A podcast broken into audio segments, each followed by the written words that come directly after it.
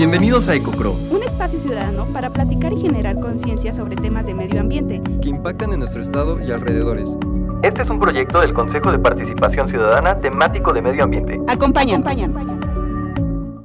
Hola, ¿qué tal amigos? Espero que se encuentren muy bien el día de hoy. Soy su amiga Abigail Gudiño. Y yo soy amiga Carla López. Y les queremos dar la bienvenida a este nuevo episodio de, de su podcast favorito, Ecocro. Em, el, tema, el tema de hoy es de vital importancia y la verdad es que con justa razón se ha, ha sido una tendencia en estos, en estos últimos años. Perdón.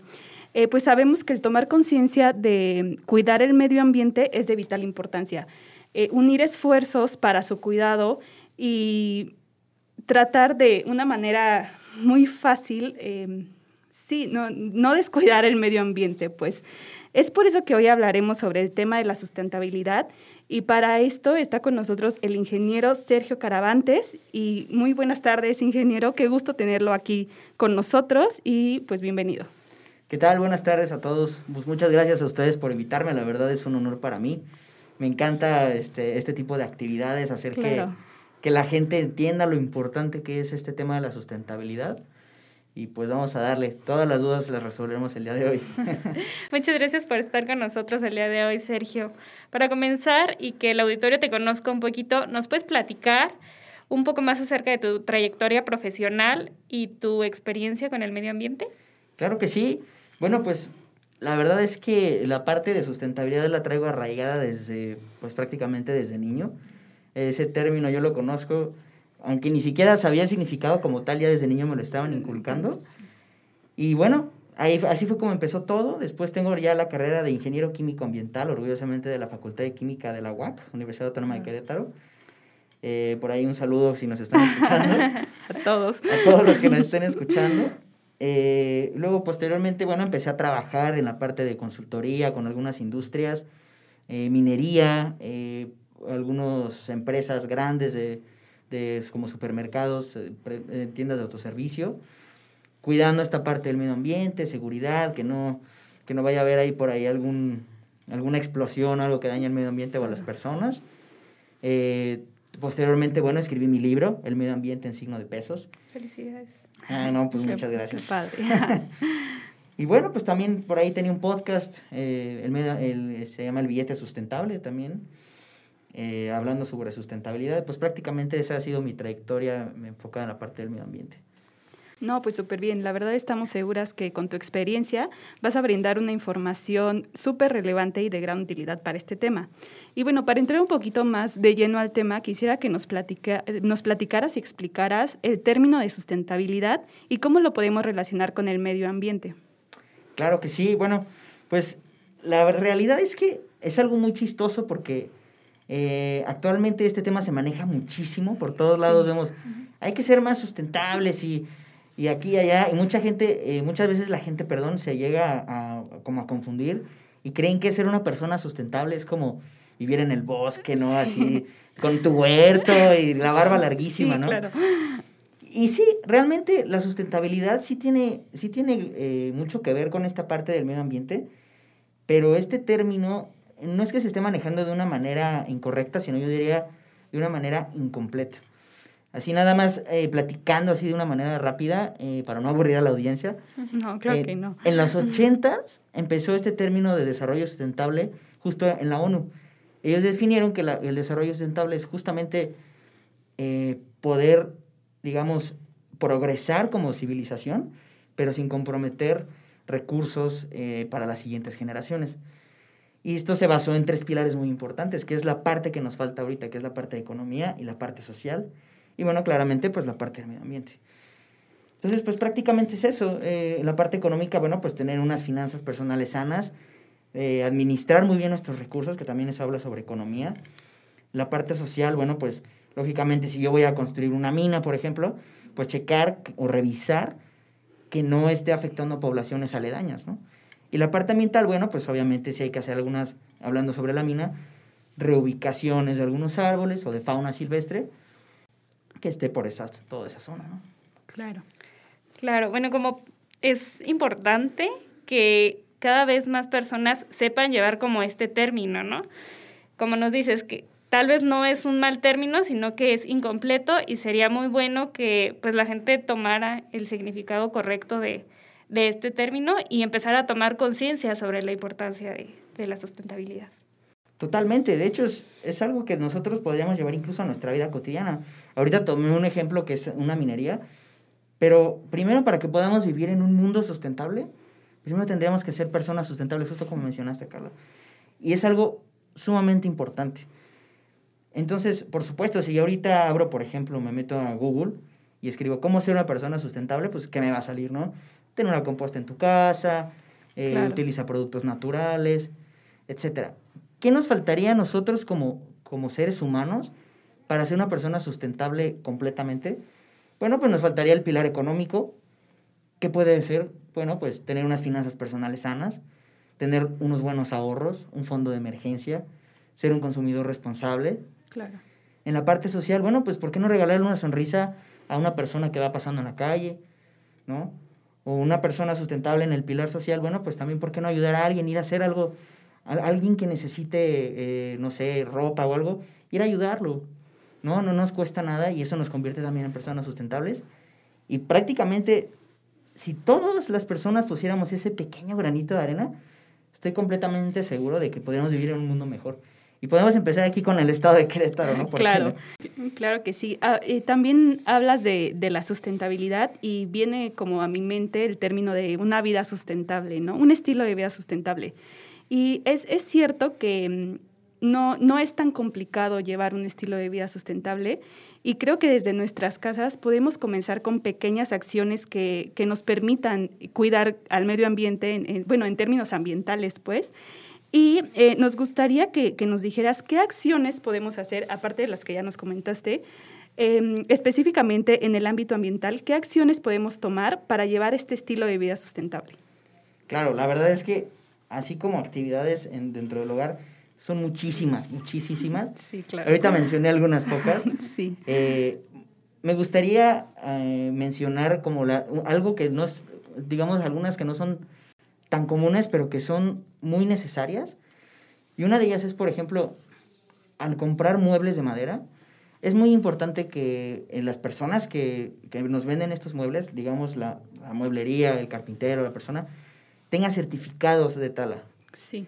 Entonces, siempre que vayamos a escoger un mueble, ya sea con una, con una marca directa, este, puede ser alguna, alguna marca grande o puede ser algún, algún comercio local, llegar y decirle, oye, a ver, enséñame tus certificados de tala. Ellos deben de tener ciertos permisos, Permisos. para poder hacerlo de una manera sustentable y que no se acaben nuestros bosques que son tan preciados. Entonces, esa es una acción que nosotros podemos hacer y simplemente si, oye, pues es que no lo tengo, ¿sabes qué? Lo siento, yo. Muchas gracias. No, te ap no apoyo sí, tu claro. comercio. Y es una acción, a lo mejor muy pequeña, pero puede cambiar el mundo, literalmente. Esa es una. Otra, bueno, pues identificar nuestros residuos, todos nuestros desechos, nuestra basura. Existen residuos que son peligrosos. Eh, algunos de ellos pueden, um, si algún ejemplo de un residuo peligroso puede ser residuos que nos puedan ocasionar algún daño como tóxico sí, claro. o que pueda llegar a incendiarse, como algún aceite usado, eh, por ejemplo, algún medicamento caducado, claro. baterías, todo este tipo de, de, residuos que son residuos peligrosos. Los focos, eh, los, que no, los que no son de LED, sino los, los blancos, los blancos. Uh -huh. son totalmente tóxicos. Todos esos nos conviene separarlos y, e intentar darles un buen manejo. Sí, claro. Aquí en Querétaro, a mí un, un centro de acopio que me encanta es el centro de acopio de Jurica. Ellos reciben casi todo este tipo de residuos. Entonces, pueden acercarse con ellos y preguntar. Si no te lo reciben ahí, ellos te van a decir a dónde lo puedes llevar. Sí, claro. Entonces, son acciones pequeñitas. Y obviamente, bueno, están las acciones de intentar tener tus propios cultivos en casa, eh, obviamente tener tu propia composta. Y algo muy, muy importante es en la parte del consumo, ¿no? Eh, últimamente hemos vivido en este consumo desmedido porque la sociedad sí, nos lo claro. ha impuesto desde hace muchos años.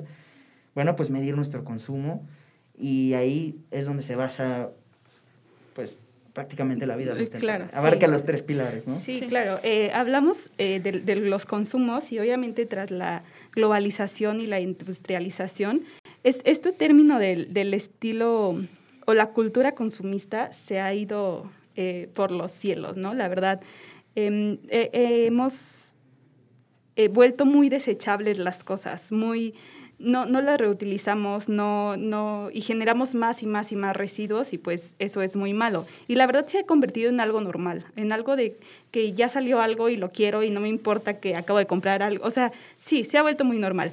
Sin embargo, siempre estamos conscientes de la, de la problemática que esto genera. ¿Cómo podrías explicarnos tú qué es el consumo responsable y cuál es el problema de los productos o artículos de un solo uso?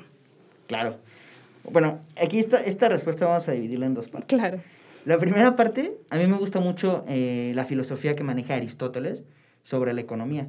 Aristóteles fue un gran pensador. Él eh, definió toda una teoría sobre economía. De hecho, por ahí en mi libro hablo sobre ella. Este, en donde prácticamente define cómo debe ser el consumo más sustentable, ¿no? El primero de ellos habla sobre la parte de em, justo el, el, reuso de las cosas, ¿no? Las cosas no tienen un solo uso, las cosas tienen muchos usos, por lo que lleva muchos valores, ¿no? económicos, ¿no? Sí. Eh, nosotros es, bueno, pues ya este, esta playera ya no me queda o ya está vieja, voy y la tiro a la basura. Pues esa playera puede convertirse en muchas cosas. Y ese es un ejemplo sí, sencillo, claro. ¿no? Podemos verlo desde cubetas, eh, yo he visto mucha gente que eh, incluso las correas, no sé, los cables los utiliza hasta de pulseras. Claro.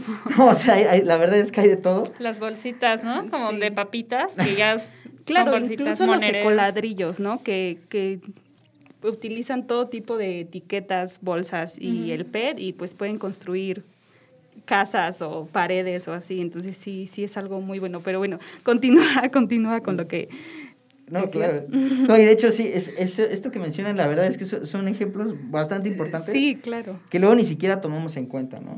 Desde una bolsa de, de, de papitas, que se puede llegar a convertir en una bolsa de para guardar Sí. este Monedas. monedas y cosas, ¿no? Sí.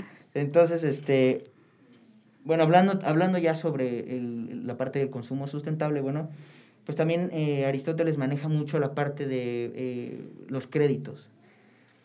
Nosotros hemos utilizado, lo, el crédito no es que sea algo malo, simplemente lo hemos usado de una manera eh, un poco equivocada. En vez de utilizar un crédito a nuestro favor, nosotros lo usamos en nuestra contra. Sí. Sacamos un crédito, una tarjeta de crédito, compramos todo lo que podemos porque creen que es, creemos que es como un aumento de nuestro salario. Sí, claro. Y empezamos a comprar que la tele, que esto, que lo otro. Sacamos un crédito con el banco para un coche y al final no tenemos ni para pagar la renta, ¿no? ¿Qué es lo que propone Aristóteles? Y propongo yo también. Es, mira, el crédito, por favor, utilízalo. Utiliza el dinero que te está prestando el banco o, o, o el gobierno, también el gobierno puede prestar créditos. Y utilízalo a tu favor. Sí, endeudate, pero con ese dinero mejor paga una maestría o Sí, abre un claro. negocio, ¿no? Inviértelo en algo que, que, que, que te dé frutos. Incluso haz una inversión que te reditúe en unos años. Y es una manera de hacer un consumo responsable. No te endeudes para pagar, muchos se endeudan, no sé, con una computadora, que cuando ya le terminaron de pagar, Ya ni ya, sirve, ya ni sirve, Sí, exactamente. Es totalmente obsoleta. Sí, claro. Pues no, no, no tiene mucho sentido. Mejor endeudate con algo que, que, que haga que crezca su valor, ¿no? Sí. Ahí es como una parte de consumismo responsable. Claro. Bueno, no cabe duda que es importante el tomar conciencia sobre nuestros hábitos de consumo, así como intentar disminuir la cantidad de artículos de un solo uso. Eh, pues es uno de los grandes generadores de problemas, ¿no? En el medio ambiente, porque sale una generación, como lo, lo decías hace un momento, de las computadoras o de los celulares, ¿no? Ya tienes, o sea, terminaste de pagar uno y ya van como en la generación 11 o 12. Entonces creo que eso sí es un gran problema. Y bueno, muchas veces pensamos que el estilo de vida sustentable es como muy costoso, ¿no? Es como, ay, no, es que sale muy caro, así, ¿no? O que realmente a veces las personas lo hacen como por fines altruistas, así como, bueno, voy a ir a plantar un arbolito porque, pues sí, ¿no? Para verme bien o como sea. Entonces, quisiera que, que tú nos platicaras un poco, ya, ya estuvimos platicando sobre esto, pero ¿qué, ¿qué beneficios económicos te genera el tener un estilo de vida sustentable? Claro, mira, aquí, como ya, ya lo hemos platicado, la economía y el medio ambiente están estrechamente relacionados. No sé si, a, si aquí la audiencia que nos está escuchando alguna vez haya detenido a pensar esto, pero la economía y el medio ambiente están totalmente relacionados. Entonces, me voy a ir un poquito más global y lo vamos a enfocar ahora sí individualmente. Globalmente, si llega a ver, por ejemplo, por qué es que se relaciona el medio ambiente con la economía, a nivel global, si llega a ver, por ejemplo, no sé, un terremoto, ¿qué ocurre? Bueno, pues hay un terremoto, como pasaba en la Ciudad de México, se caen edificios, se caen restaurantes, se para la economía totalmente, empieza a haber desempleo. Y pues ahí, ahí vemos una, una relación del, del medio ambiente con la economía. Con la economía, sí, claro. Lo mismo ocurre si hay un tsunami, por ejemplo, o un huracán muy fuerte. desastre, ajá. Y la mayoría de los desastres naturales son ocasionados por no llevar una buena sustentabilidad, por no llevar un, un buen cuidado del medio ambiente. Entonces, primerito, a nivel global, ahí llevar una vida sustentable nos, nos puede beneficiar. Más bien, no nos afectaría. No nos afectaría, Porque ahorita sí, nos está empezando a afectar ya. Ya se están empezando a ver estragos. Ahorita hace más frío que no debería de hacer. O sea, es un- estamos teniendo un verano Sí, muy frío. Em, y ahora, a nivel individual, bueno, pues al principio, si, uno si nosotros empezamos a comprar productos naturales, eh, a nivel económico, empiezan, los productos empiezan a, nosotros empezamos a sentir que los productos, perdón, son muy caros, justo como lo Sí. mencionaste. Si nos vamos como una escalerita, después de un tiempo, la economía se puede llegar a estabilizar y los precios pueden llegar a bajar por la ley de oferta y demanda, Sí, ¿no? Claro.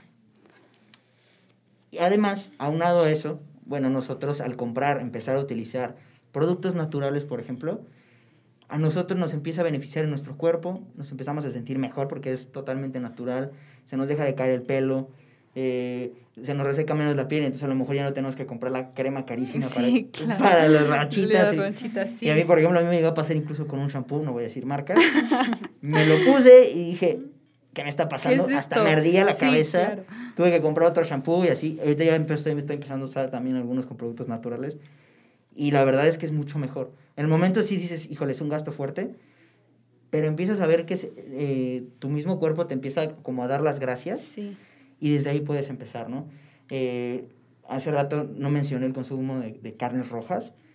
Eh, eh, ha aumentado muchísimo los gases de efecto invernadero por el, Por el consumo, de carnes sí, rojas. claro. Si nosotros logramos disminuir nuestro consumo, y ahorita ya estoy por dejar las carnes rojas, obviamente no es algo que pase de la noche a la mañana, pero incluso nuestro bolsillo, Sí, es- Eh, se, se vería muy beneficiado. beneficiado? Sí, claro. y estaremos beneficiando muchísimo además al, al- al planeta. Sí, claro, y al consumo de agua, a los gases de efecto invernadero, o sea, sí, muchas cosas, muchas cosas que, que beneficiaría el, el dejar de comer carne, ¿no? Es correcto. Pero bueno, también, también mencionamos, bueno, no, no lo habíamos mencionado, pero tenemos como el tema de la aceleración en, en los productos nuevos. Me refiero a que las nuevas versiones, la ropa de temporada, el celular nuevo, el coche nuevo. Entonces, em, con mucha facilidad podemos desechar estos productos que realmente no han acabado su vida de, de- perdón, su, su ciclo de vida útil. Y este es como muy fácil para nosotros decir, ay, bueno, ya salió el nuevo celular, ya lo quiero y no me importa que tenga un mes con este que acabo de comprar, ¿no? Entonces, me gustaría que nos contaras qué consecuencias negativas genera en nuestro planeta este consumo tan desmedido. Híjole, la verdad es que consecuencias son muchísimas. Y últimamente decimos, no, pues es que se va a la basura, ¿no? Que claro, o sea, el hecho de que se vaya a la basura afecta muchísimo. Claro. Bien sabemos que aquí en el estado de Querétaro, no quiero quemar por ahí algo, pero nuestros rellenos sanitarios, que es el lugar donde ya se está acumulando la basura, ya se están llenando. Sí. No sé qué va a hacer cuando se terminen de llenar, a dónde la vamos a mandar, no tengo idea, pero es problema de nosotros también. Sí. Entonces, una parte, que es como la parte que muestran en todos lados, es la parte de los residuos, los desechos, la basura, como le queremos llamar. ¿Qué vamos a hacer con ella, no? Pero hay otra partecita que como ingeniero químico te enseñan durante toda la carrera y te- hasta por aquí tengo un tatuaje casi casi. y es toda la parte de procesos. Sí. Ahorita mencionaste ropa, coches. Bueno, pues imagínense eh, un celular, todas las piezas que tiene de metal, Claro. plástico, le- lentes de cámara, etcétera, pues lleva todos unos, todo un proceso larguísimo, extracciones de recursos, sí. contaminación al aire, contaminación al suelo, contaminación al agua. No todas las Sí, empresas claro. eh, tienen algún certificado ambiental, no todas las empresas les importa si se mueren pajaritos, eh, lobitos, etcétera, etcétera. Claro. Entonces, ese es el real problema que está acabando con el consumo. Si nosotros disminuimos nuestro consumo, lógicamente los supermercados dejan de producir más, dejan de extraer tantos recursos como agua, petróleo, etcétera, dejan de contaminar el aire, dejan de Al aire, contaminar el al agua, el suelo, agua, sí. etcétera. Y también, bueno, ¿cuántos de nosotros no hemos caído en la tentación de comprar algo que está en tendencia o que es una moda, ¿no? Creo que eso también deberemos de, pues, de ser un poco más conscientes de aquello que compramos, de, pues, que algún día va a pasar de moda o... Exacto, Carla, y, y- y tú, y tú tienes toda la razón. Muchas veces agarramos modas, modas rápidas que le llaman ahora. Sí, claro. Es una playera que en unos meses, como dices, ya no va a estar a la moda. Y a todas las extracciones, de hecho por ahí, creo que son mil litros los que se necesitan para hacer unos jeans de agua. De agua, el sí. famoso fast fashion. El famoso Sí, fast fashion. Sí, claro. La realidad es que nosotros podríamos conseguir ropa que nunca pasaría de moda como jeans, Jeans, eh, playeras así. Playeritas. Las Y, básicas. y obviamente puedes, con, o sea, no sé, un buen reloj a lo mejor a la moda, pues se ve bien, ¿no? Obviamente tampoco es como que, ay, como Sergio dijo que voy a ser sustentable, me voy a agarrar los latigazos y... y no voy a, voy a andar descalza. Voy a andar descalza y con Sí, ya sé. Pero aún, ahora una, una tendencia es eh, comprar second hand, ¿no? O sea, ropa de segunda mano, Sí, que claro. también es, o sea, hay Ah, miles claro. de bazares que ya están existiendo en internet, en el centro. O sea, creo que eso y, también y nos sabes qué es lo, o sea, bueno, lo bueno y lo malo es que es ropa de súper buena calidad. Te das cuenta que la- las personas realmente los su basura, que yo lo llamaría como residuo, cada vez son de mejor calidad y realmente tienen muchas más utilizaciones que, que el desecharla o tirarla a la basura o así. Eh, afortunadamente para mí, creo que hemos sido un poco más conscientes de poder reutilizar estos residuos. Eh, antes quizá tirabas la, la bolsa de ropa llena a la basura y se la, rellaban, se la llevaban al relleno sanitario y ahí se desaparecía y así.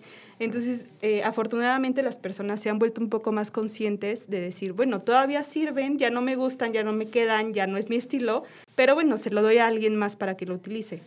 Entonces, la verdad, yo creo que sí hemos avanzado un poco, como, como lo comenta Carla, el, todo esto de los bazares, de la ropa de segunda mano. Y ah, eh, aunado a esto, nos gustaría que nos comentaras cómo podemos minimizar nuestra generación de residuos. Pues mira, la verdad, esta, esta es una pregunta bastante, bastante buena, de hecho.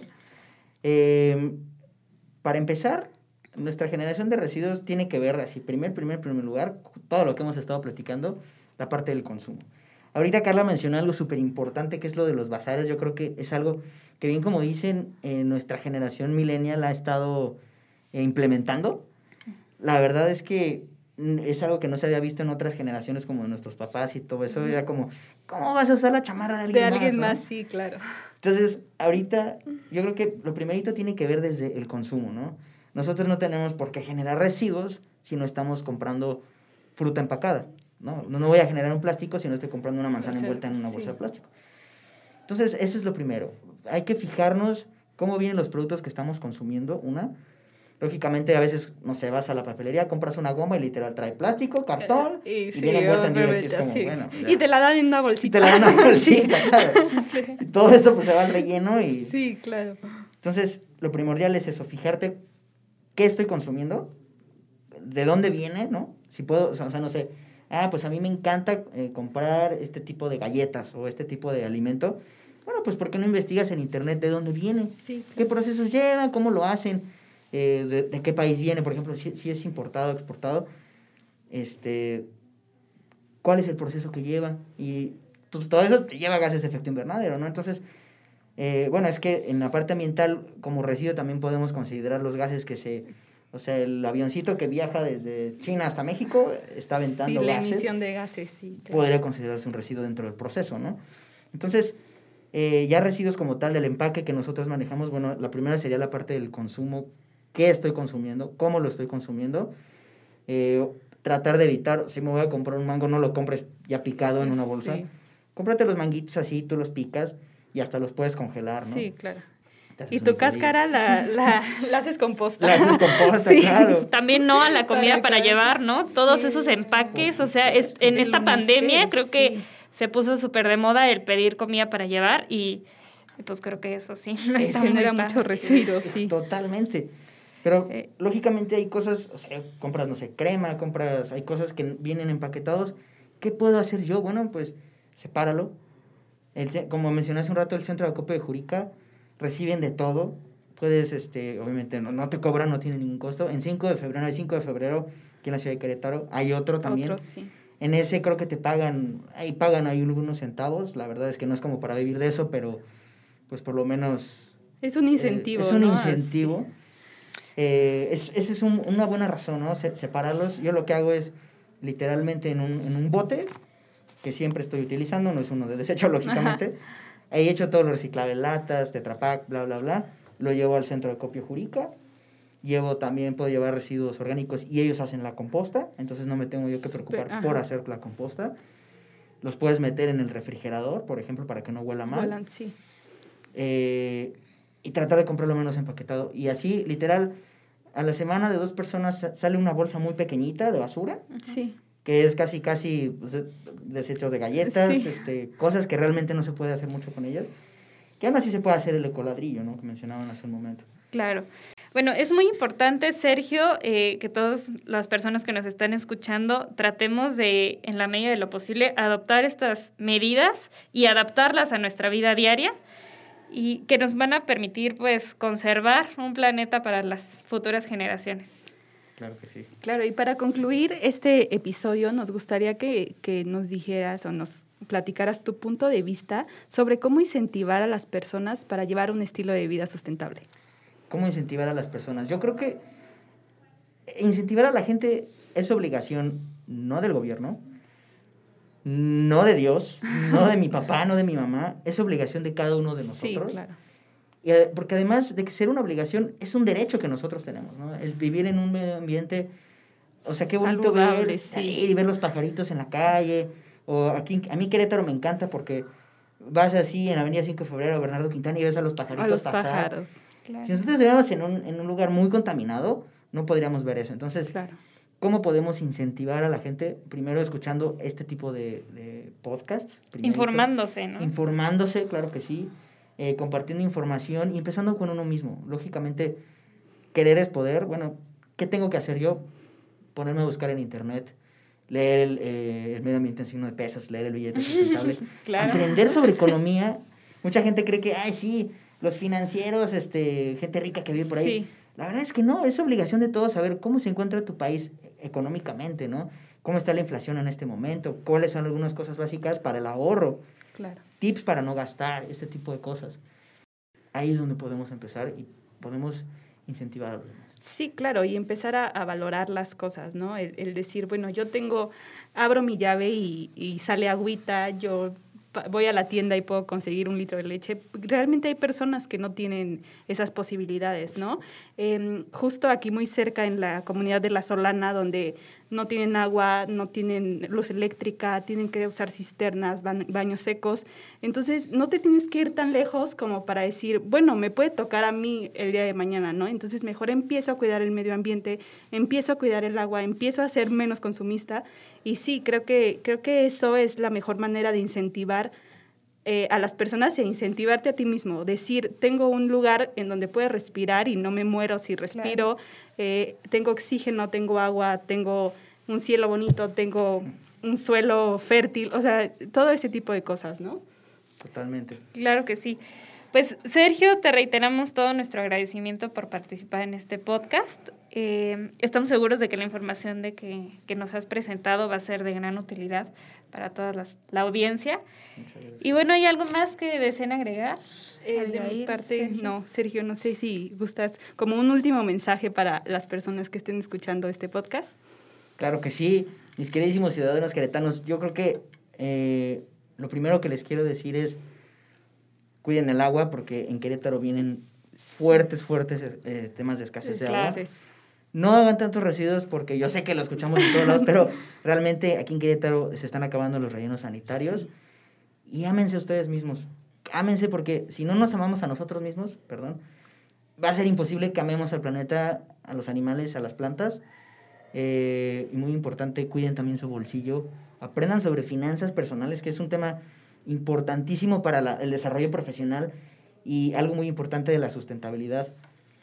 No está peleado con el crecimiento económico, Claro. no está crecimiento con el crecimiento profesional.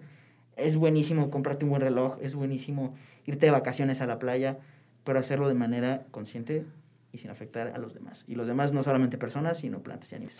Claro, como nos has dicho hasta ahorita, ¿no? O sea, hay- hay, creemos que muchas veces ser sustentable es caro y en realidad ser sustentable es muchísimo más barato que lo, de lo que creemos. Sí, te trae muchos beneficios. Sí. A ti y a todos los demás. Sí, personas. claro. Y bueno, agradecemos que todos nos hayan acompañado en este episodio del podcast, de su podcast, podcast favorito, perdón. Recuerden compartirlo en todas sus redes sociales. Lo pueden encontrar a través de diferentes plataformas de difusión del Centro Estatal de Participación Ciudadana de Querétaro. Yo soy su amiga Abigail Gudiño Y yo soy Carla López. y esto fue Ecocro. Hasta la próxima. Gracias. ¿Escuchaste Ecocro? Sigue las plataformas oficiales del Centro Estatal de Participación Ciudadana de Querétaro Para conocer este y otros proyectos de nuestro consejo.